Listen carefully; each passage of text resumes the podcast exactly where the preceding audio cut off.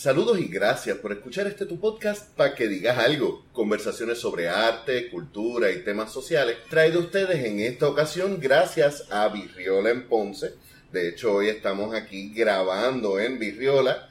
Están disponibles miércoles a sábados de 3 de la tarde a medianoche y los domingos están de 2 de la tarde a 7 de la noche.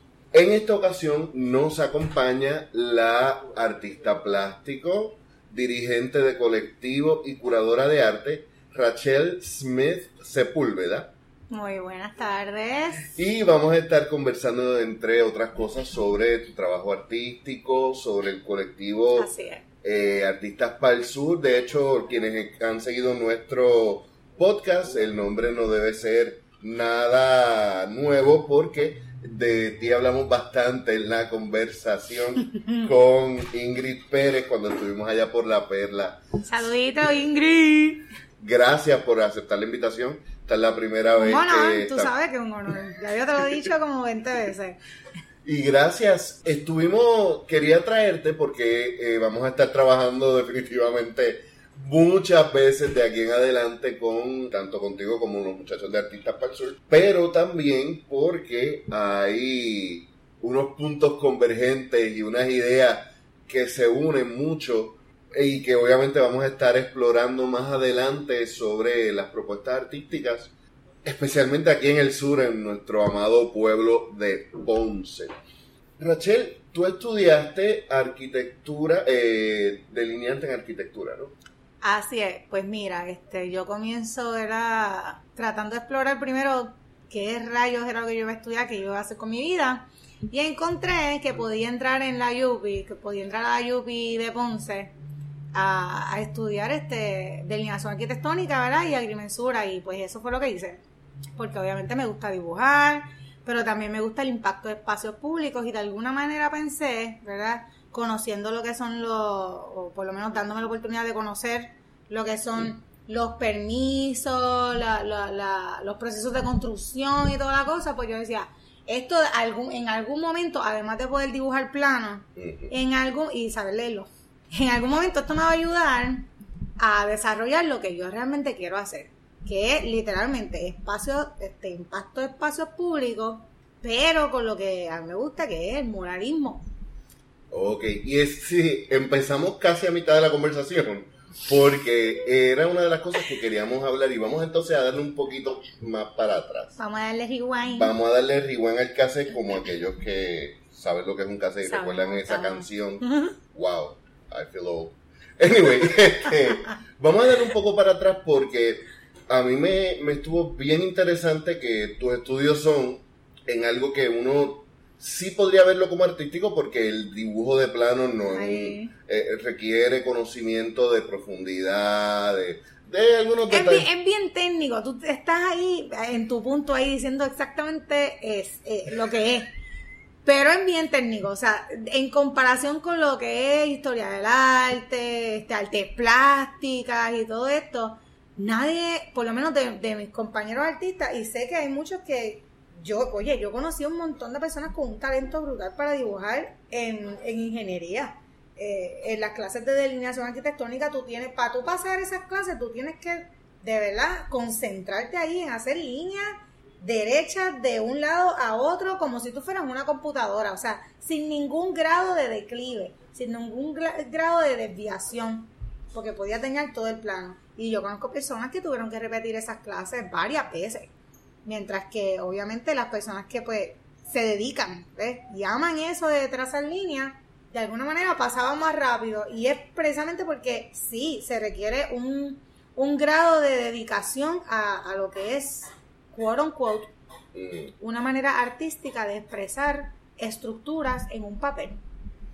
Y eso caería como que una forma bien corporativa de trabajar el diseño, lo cual casi es contradictorio con la persona que tú eres.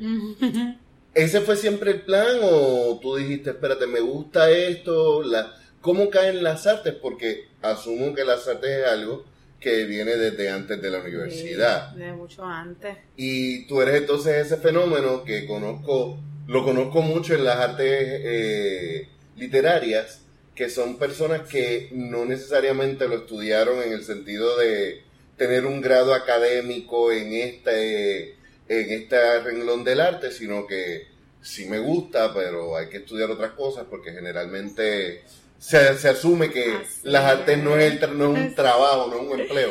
¿Fue eso o cómo, Pues cómo va uno de la mano de la otra? Lo que pasa es que es una larga historia que entrelaza muchas cosas, como acabas de decir. Tú estás hoy on point ahí. Cada Hice mi fecha, research. ay, ¿viste? Hice mi research. Pues prácticamente, o sea, yo crezco, desde que tengo memoria, yo, yo dibujo, yo hago arte, eso de alguna manera ha sido mi pasión, siempre ha sido lo que me llama. Todo lo visual y toda oportunidad que yo tuviera para crear algo visual, pues yo la tomaba y la hacía totalmente mía y yo me convertía en, en, en todo eso que yo quería crear.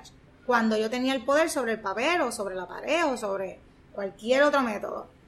En mi familia hay muy pocas personas que han podido tener un grado académico universitario y yo pues también me propuse, ¿verdad? Tener un, grado académico. Dentro de las opciones que yo, que yo veía y dentro de mis delimitaciones económicas, porque vengo pues obviamente de una familia también de muy, muy escasos recursos, pues yo decía, ok, yo no me voy a ir a San Juan porque tengo que quedarme con mi familia primero para ayudarles en, en otros aspectos y porque en la unión está la fuerza dentro de mi ideología y dentro de lo que he aprendido cuando hay escasos recursos. Así que vamos a ver qué hay en Ponce. Tengo la Universidad Católica, no, muy caro. Tengo la, la Inter, sigue siendo caro. Vamos a ver qué hay aquí en la UPR Ponce, qué yo puedo hacer aquí. Y de momento yo empiezo a explorar las opciones que tengo según la- las puntuaciones que me dan y me dicen, mira, estas son las opciones, por aquí tú puedes entrar, este, por aquí tendrías que entrar por otra parte y luego desviarte y cambiarte concentración. Todo eso se traduce en dinero. Y yo trabajo con pocos recursos. Entonces, yo llego a ver una oportunidad en aprender sobre delineación arquitectónica y agrimensura, que es mes- mesura de suelo. Pues ahí yo veo una oportunidad de tomar ese conocimiento y usarlo para desarrollar espacios públicos, pero con el arte, impactarlos con el arte. Aprender a leer planos, aprender a, este, sobre las normas de construcción, sobre los diferentes reglamentos que hay en, en espacios públicos históricos, por ejemplo. Todas esas cosas sí me han ayudado un montón en lo que tiene que ver con crear diseños eh, eficientes y que realmente impacten un espacio público. O sea que mm, tú sí eh, fungiste como, como delineante en algún momento, lo practicaste y lo trabajaste. Pues mira, sí lo trabajé eh, para ayudar, este, ¿verdad? Algunos negocios que, por ejemplo, requerían croquis y todo eso, y ahí también, pues yo introducía mi servicio. Mira, te puedo, te puedo decir que estos colores estarían perfectos para lo que tú quieres crear aquí. Supone, tú querías crear un restaurante, pues yo te decía, mira, pues mira, oye, escúchame esto, si tú combinas estos materiales y tú vienes y le haces una cosita acá arriba, según tu presupuesto y según el plano que te acabo de entregar, sería genial. Es más, te puedo hacer un diseño, este, ¿verdad? Con mis habilidades de, de delineante y te lo doy ahí para que, para que sigas ahí la- las especificaciones. Está tremendo. Pero de ahí, obviamente, yo quería más, ¿ves? Yo no... O sea, hay personas... Esto se divide en, mucho, en muchos este, campos, Ujú, ¿verdad? Eh, decoración de interiores, decoración interior comercial, decoración exterior, decoración de, de espacios públicos, qué sé. Todo eso, o sea, tú tienes que buscar dentro de todo ese renglón de cosas que de las que tú puedes escoger, tú tienes que buscar qué se acerca más a lo que te apasiona. Y lo que a mí me apasionaba era impactar con muralismo. Entonces, siento que de alguna manera yo como que combiné estos talentos y estos conocimientos que, que adquirí y los seguí desarrollando, pero para hacer murales. O sea, yo le decía, mira, además de eso, le, le podemos hacer un mural y los murales pueden cambiar la manera en la que tu ojo percibe el espacio. Tu ojo está diseñado para que cuando tú miras alrededor, las líneas verticales y horizontales delinean un espacio. Cuando tú creas líneas entre líneas de manera orgánica, de manera perpendicular o de manera diagonal, tu ojo percibe el espacio de manera diferente porque no puede distinguir las líneas que sobresalen. por lo que ya le- el concepto de espacio se distorsiona y lo puedes hacer más grande o más pequeño. O sea que literal tú puedes hacer, puedes cambiar un espacio trazando líneas. Y si no me crees, vete para allá, para Yauco, y mira las 18 casas del proyecto de Samuel de, Samuel González, creo que es, el ingeniero, y vas a chequear, tú vas a ver, el estado de ánimo tuyo cambia por completo, el estado de ánimo de la comunidad completa cambió, o sea, dio un giro de, de 180 grados. Yo tuve la oportunidad de ver eso, yo tuve la oportunidad de colaborar con la comunidad para pintar eso y con Samuel. Esta comunidad lleva, llevaba décadas siendo marginada. La comunidad de, del cerro, cerro slash cantera, porque se divide. Se divide y tampoco les gusta que, que lo Que lo junten. junten. Y muchas veces llegué a tener problemitas por eso, por esas confusiones. Era una comunidad que la denotaban violenta, escasos recursos, la gente se le veía en sus rostros un semblante también de tensión. Primero por la, el estigma, que ese, ese sello que le pusieron aquí en la frente a cada uno de ellos por residir en esas áreas. Que por probablemente eran generaciones. Sí, escuchando y entonces sí, sí te puedo decir que pues obviamente sí había una, una economía subterránea de, de sustancias controladas, pero la gente lo sabe y la gente lo respeta porque sabes que también eso puede pasar en las comunidades más ricas de Puerto Rico y este tipo de ideas no se inculca mucho en el puertorriqueño. La cuestión es que yo pude llegar a conocer diferentes personas de esa comunidad y yo vi cómo fue cambiando la actitud de ellos. Hasta niños participaron ahí. Hasta los mismos de los mismos que forman parte de, de, de, de estas comunidades, economía. ah, de esa economía, de esa economía subterránea, fueron parte de. Estamos hablando de que toda, toda la actitud se formaron, de hecho, después del proyecto, la cantidad de gente que fue a visitar y que sigue visitando todos los fines de semana, ha creado una subeconomía donde Legal. hay gente legal, una economía legal, pero una economía legal que ha ayudado a la comunidad en sí a poner sus kiosquitos de venta de agua, kiosquitos de venta de bebidas, kiosquitos de venta de empanadillas, de lo que tú quieras, hasta de souvenirs. Y la gente va y compra. O sea, ayudaron económicamente, además de cambiar el espacio, cambiar la calidad de vida de una comunidad completa, cambiaron también el estatus económico de esa comunidad. Todo lo que tú puedes hacer tirando líneas de colores, qué cosa. O sea, que no es una, no tiene que haber una propuesta grande en el sentido de eh, muchos proyectos de interés social, con que tú empieces a hacer que esa bola se mueva, empiezas a, crear una, como tú dices, a mejorar la economía, que en gran medida muchos de los problemas eh, emocionales de este país son de corte económico, además de corte de, de un problema de clases que hay en este país. ¿Cómo nace ese amor al arte? ¿Cuáles fueron esos artistas que tú dijiste, wow, yo no sé si yo puedo hacer eso, pero yo lo quiero hacer? Pues mira, hablando de claro, yo tengo un artista que siempre he admirado y va a sonar así como super cheesy, porque verdad, ahora es como que todo el mundo habla de él y toda la cosa. Jan Michael Basquiat. Sabía cuando dijiste, ¿Por todo qué? el mundo está hablando de él. Está bien cheesy, ahora todo el mundo habla de él. Ya, pero- para mí ya era hora. Ya y, sí y digo, era que conste, fíjate, ese es uno de, de esos artistas, antes de, de grabar, estábamos hablando de que hay algunos artistas que yo que no soy artista visual, no me encanta, pero lo respeto porque puedo entender cuál era la propuesta. Que El va, expresionismo ahí. Sí, y, y que juega casi al tribalismo. O sea, eh, eh, tú ves ahí mucho de este arte que, de hecho, él como descendiente afrocaribeño, Sí, porque tú, tú ves mucho de, de un eso. papito. Tú ves mucho de, de ese... Yo lo- la primera vez que yo lo vi, de hecho, yo pensé que él era un artista de arte pop africano. Pero entonces Basquiat es uno de esos... Ahora entiendo Bien mucho. eh, controversial. controversial contra cultura y un tipo bien bocón. Sí, pero ¿sabes qué? Que era Yo necesario me en su época. Me identifiqué, mm, pero tanto y tanto y tanto con él, porque yo siento que dentro de la estética de mi arte, que es bien diferente a la de Basquiat de todas maneras, sigue habiendo un lazo bien grande en cuestión de memoria de generación, memoria generacional.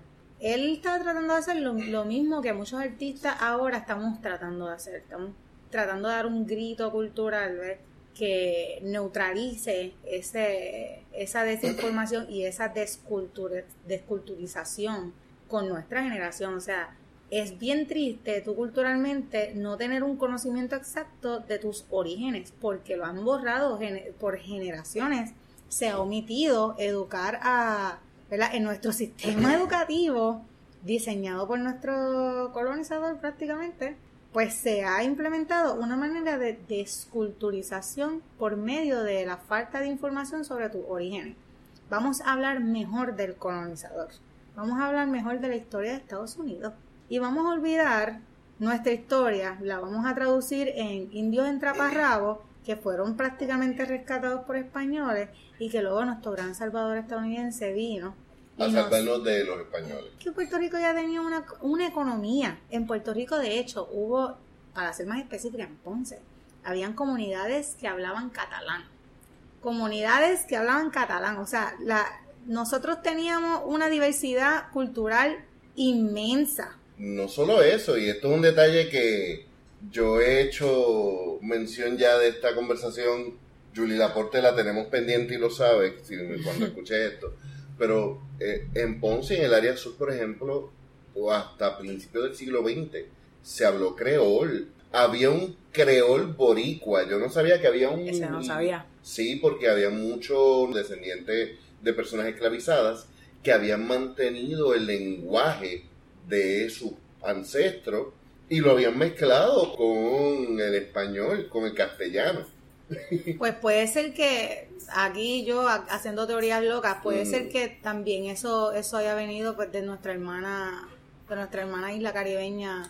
No, pero era un era un creol separado. Totalmente separado. Sí, porque era un creol boricua. Anda, o sea, pues porque en el creol haitiano es francés, no, pero aquí era boricua, boricua, por lo que tengo entendido. Así que Julie Laporte necesitó confirmar todo eso y que tengamos esa conversación pronto. Dale, que yo estoy este, ready para escuchar.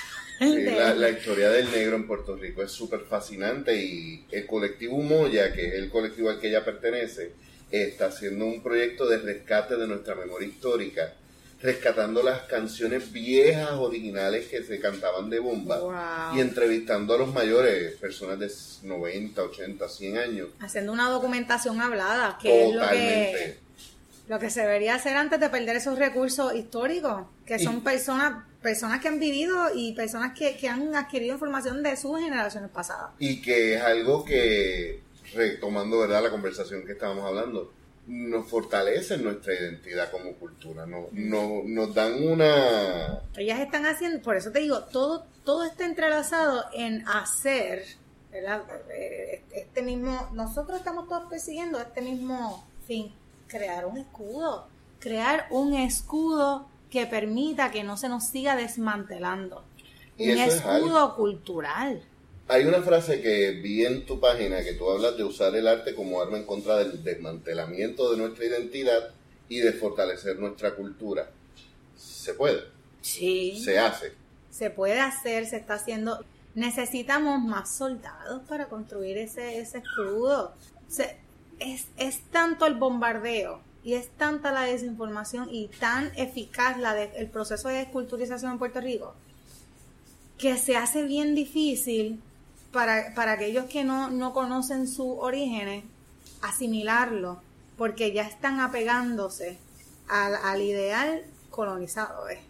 Tanto así que nuestra cultura general se celebra más, mm, eh, se celebra dos veces al año, en la Semana de la Lengua durante el periodo escolar y en Navidades.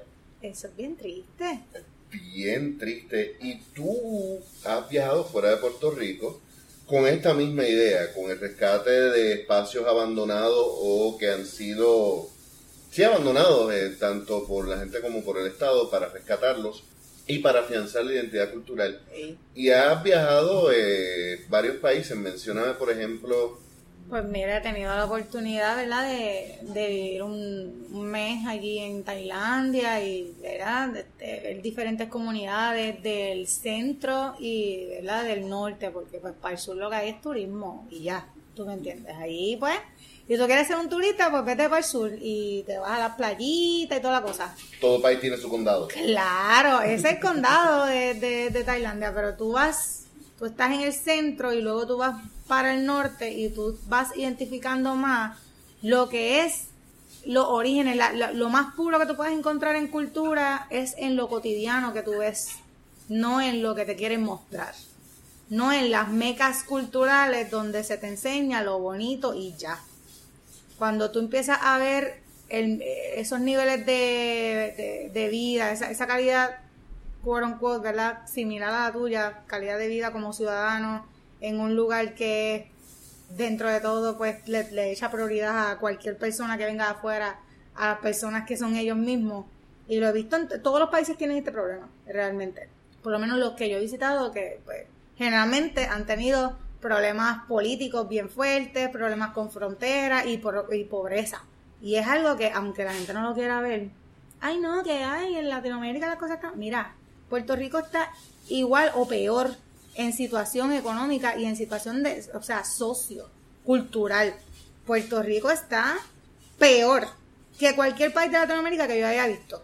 Y lo sé porque cuando regresé me dio ese choque, como el calor que a ti te da después de bajar de la montaña, así me dio.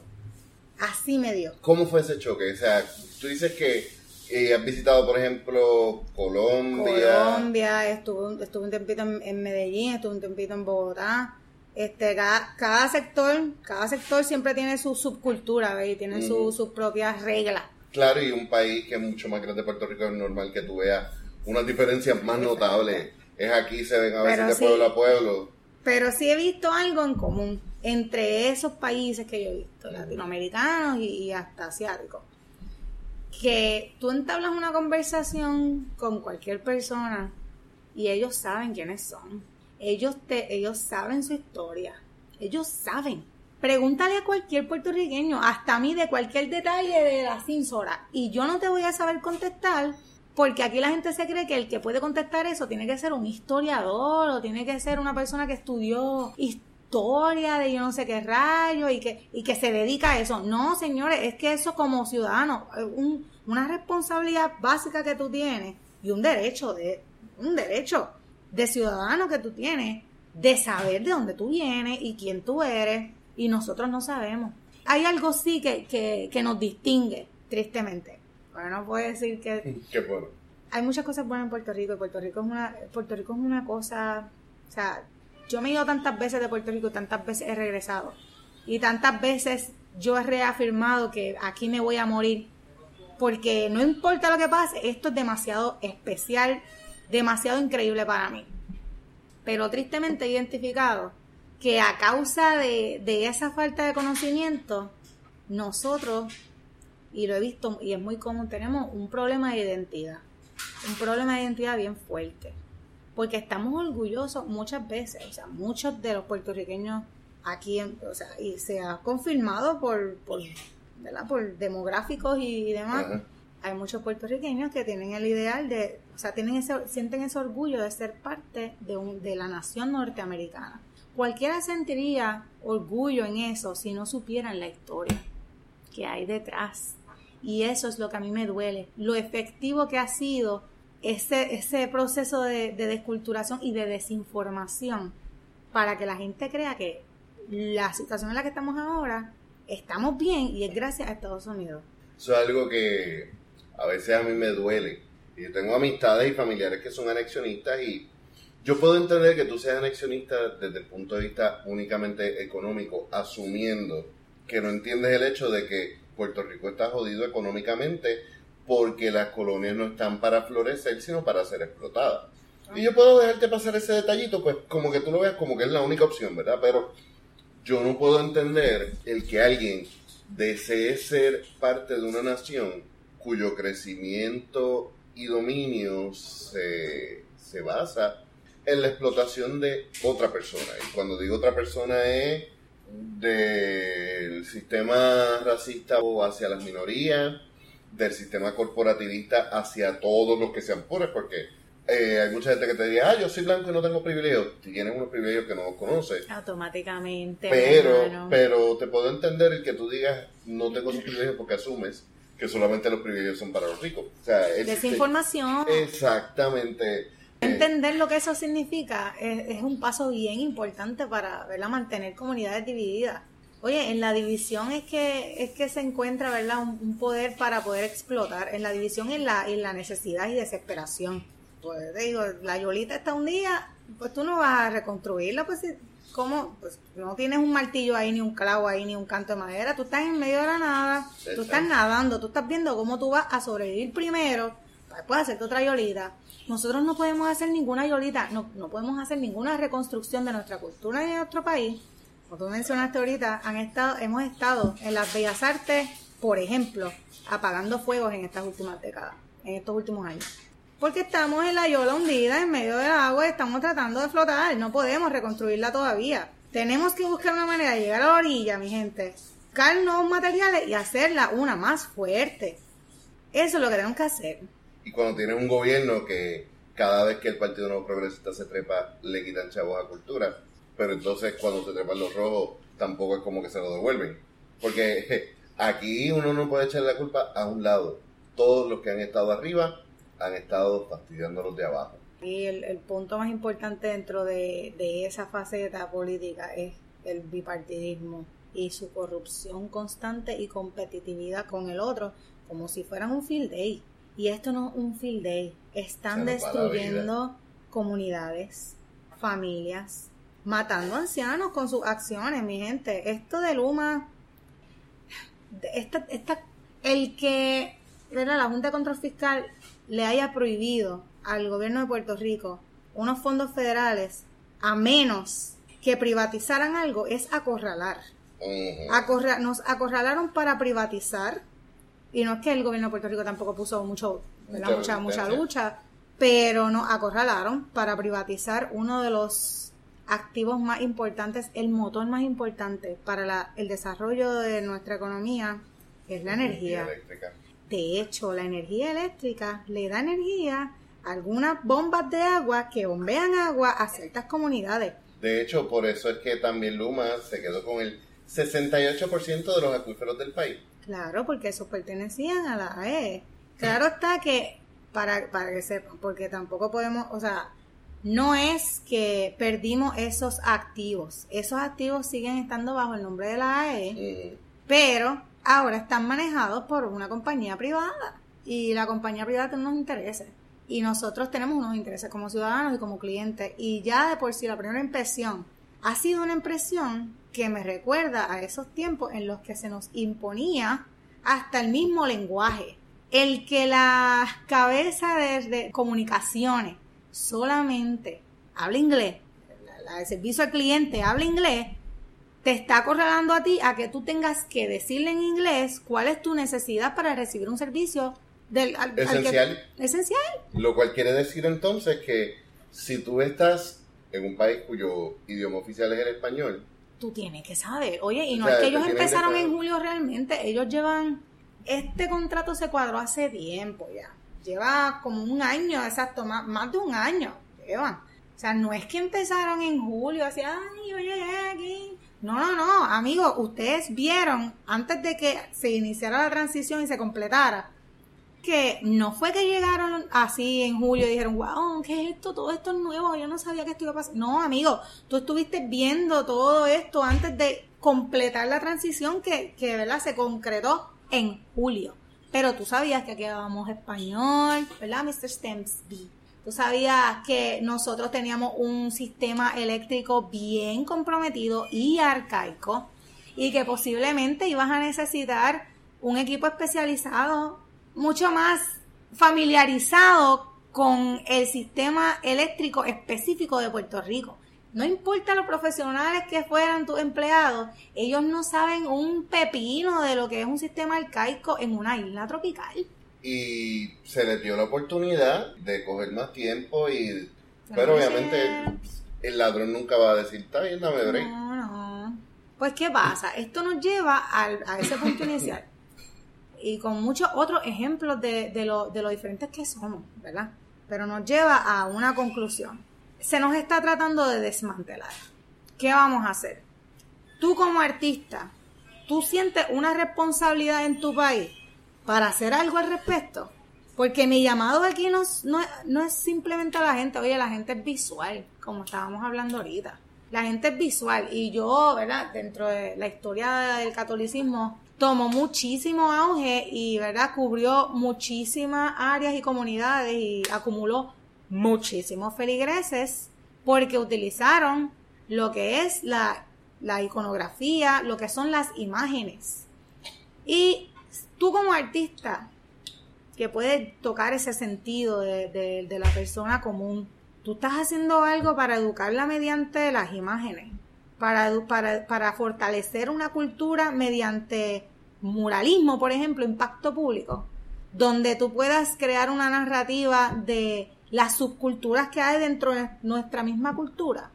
Porque, y, y vuelvo y repito, es que esto es una cosa tan increíble. Nosotros somos diferentes a la cultura norteamericana. Nosotros tenemos una cultura, y es la cultura caribeña, tiene un, trasfondo, un background totalmente diferente. Totalmente diferente que se ha ido bombardeando constantemente por todo un centenar de años. ¿Qué vamos a hacer? ¿Qué pasó? ¿Por qué nadie está haciendo nada? ¿Por qué se nos ha quitado la prioridad a nosotros de hacer algo? Pues entonces tómalo en tus manos. Empieza a fortalecerse. Oye, es que se han olvidado, por eso digo, del nudo, del nudo que no es el nido, es el nudo cultural que hay en el área metro que está destilando todas las narrativas. Las narrativas en nuestra isla todas son diferentes. Un artista del área metro no tiene la misma narrativa que un artista de la montaña. Nunca la va a tener. Si el artista de la montaña se tiene que ir al nudo el artista de la montaña tiene que destilar su narrativa y su narrativa va a pasar solamente por el filtro que se impuso allí en el nudo para que él pueda beneficiarse de la demanda que hay de, artistas allí. Pero mientras tanto, no se beneficia y su narrativa no va a ser escuchada, entonces, ¿qué hay que hacer? Miren, mírenlo estratégicamente, hay que desenredar el nudo y del nudo sacar una red que cubra nuestra isla, que apoye a todos nuestros artistas y que nuestros artistas tengan la oportunidad de educar y crear ese escudo que tanto necesitamos para evitar el total desmantelamiento. Si quieren ver cómo Puerto Rico se convierte en un mito, pues entonces sigamos dejando que el nudo se siga enredando ahí arriba. O sea que lo que tú dices es que uno de los problemas que Puerto Rico tiene a nivel artístico-cultural es el hecho de que aunque Puerto Rico es bien pequeño, es mucho más diverso de lo que te mostraría, por ejemplo, la museología clásica y básica del país, la exhibición que probablemente tenga más oportunidades de ser expuesta ante la gente, es como que una narrativa o una perspectiva muy limitada de la experiencia puertorriqueña. Muy limitada.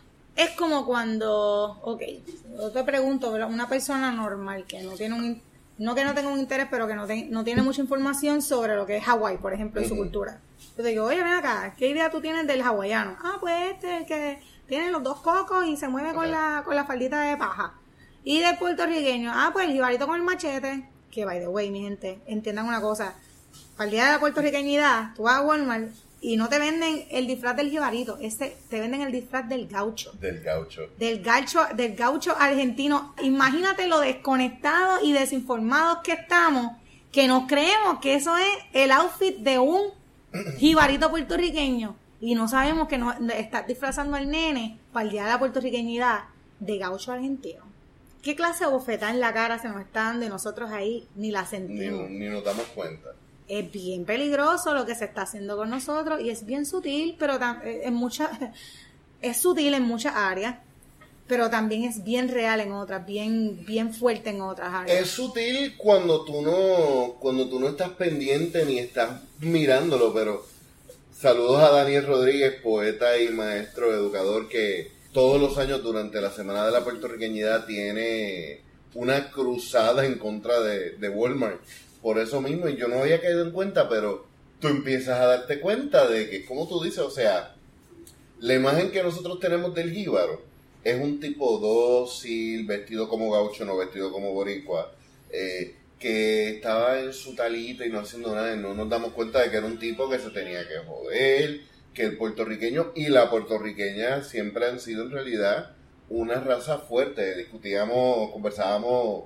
Ingrid y yo que una de las mayores muestras es el hecho de que el puertorriqueño sigue hablando español incluso cuando se le obligaba hasta la educación por unas décadas en inglés. Como había mencionado Ingrid, que de hecho de las primeras de las primeras las protestas en contra del colonialismo directas y violentas. Oye, esas primeras este, protestas provinieron de los más jóvenes en las escuelas, de los niños y de los... Dejaron de ir a la escuela. La primera protesta, ¿qué tuvo que hacer el sistema educativo? Entender y cambiar y decir, mira, está bien, ustedes hablan español, los vamos a dejar aprendiendo en español. Defendimos, oye, jóvenes defendiendo lo que, lo que su identidad de manera tal vez su, este, inconsciente, ¿verdad? Pero lo hicieron, porque nosotros estamos dentro de nuestro ser, estamos tan arraigados a lo que somos, que todavía después de más de 120 años de colonialismo, después de un montón de años de colonialismo de España, todavía nosotros estamos arraigados a lo que somos y no lo hemos cambiado. Y se nos está dando más duro ahora porque, ¿verdad? Se están estos sistemas están arraigándose ahora de de los últimos fenómenos naturales que han sucedido en Puerto Rico. Eso crea desesperación. Eso se ha utilizado en contra de nosotros. Este, dijeron, ah, ok, ustedes están tranquilos ahora, vamos a ver. Ok, y ahora están desesperados, ahora tienen necesidad, pues vamos a mantenerlo, ahora se quieren ir, pues vamos a facilitárselo, vamos a dejarlos ir, vayan, busquen un, una, una, mejor calidad de vida fuera de su país, que es, un hecho. El, el, gobierno de Estados Unidos y el, y el gobierno bipartidista puertorriqueño se ha encargado de que esas sean las circunstancias que han provocado una, una emigración, emigración masiva, un éxodo, y es real, gente. Tú lo ves, tú lo sabes, tus nietos se han ido, tus hijos se han ido, tus mejores amigos se han ido, tú te has tenido que ir, yo me he tenido que ir, como siete veces me he tenido que ir, ocho. Lo que tienen que entender es que siempre hay que tener un compromiso con tu tierra y hay que volver, porque tú lo sabes, tú, lo, lo que tú sientes es que este es tu, tu refugio. Aquí no importa, o sea, no importa cuántas cosas en común tengas en otros países, ¿verdad? Tú sabes que este es como tu santuario. Es tu santuario, el aire que respiras te hace sentir así. Los pajaritos, el sonido tan familiar de los pajaritos, el sonido de la naturaleza completa, el sonido del río, el sonido de la ola choca, todo eso es un santuario para un puertorriqueño. y no es fácil de conseguir. Para ti que te has ido y has vuelto... Tú no lo encuentras en las playas de Barcelona, no lo, encuentras en, las playas de Chile, no lo encuentras en Argentina, no lo encuentras en ninguna parte, ni en Colombia que tanto tienen en común con nosotros. Lo encuentras aquí porque todo lo que hay aquí es especial y estuvo ahí desde tu niñez. Y hay un especial apego aunque tú te vas. Y tú todo lo que tú ves en otro lugar te recuerda a tu santuario, que es Puerto Rico. Eso es para... Oye, el isleño puertorriqueño, el estilo de vida que nosotros tenemos aquí es tan especial que cuando se nos arranca de ese estilo de vida, se nos crean problemas psicológicos y de hecho son problemas generacionales. Y vamos a dejarlo hasta aquí el día de hoy. Como siempre, en las notas del episodio encontrarán las redes sociales de nuestra invitada al igual que las nuestras, tanto Facebook e Instagram como para que digas algo. Recuerden darle like y seguirnos tanto a nosotros como a Rachel Smith Sepúlveda, nuestra invitada. Por último, siempre es importante recordarles que visiten nuestra tienda. En las notas también encontrarán el enlace y les recordamos que 100% de nuestras ganancias van directamente a artistas puertorriqueños. Por lo cual, el comprar en nuestra tienda es invertir en nuestra cultura. Yo soy Leonel Santiago y nos escuchamos la semana que viene.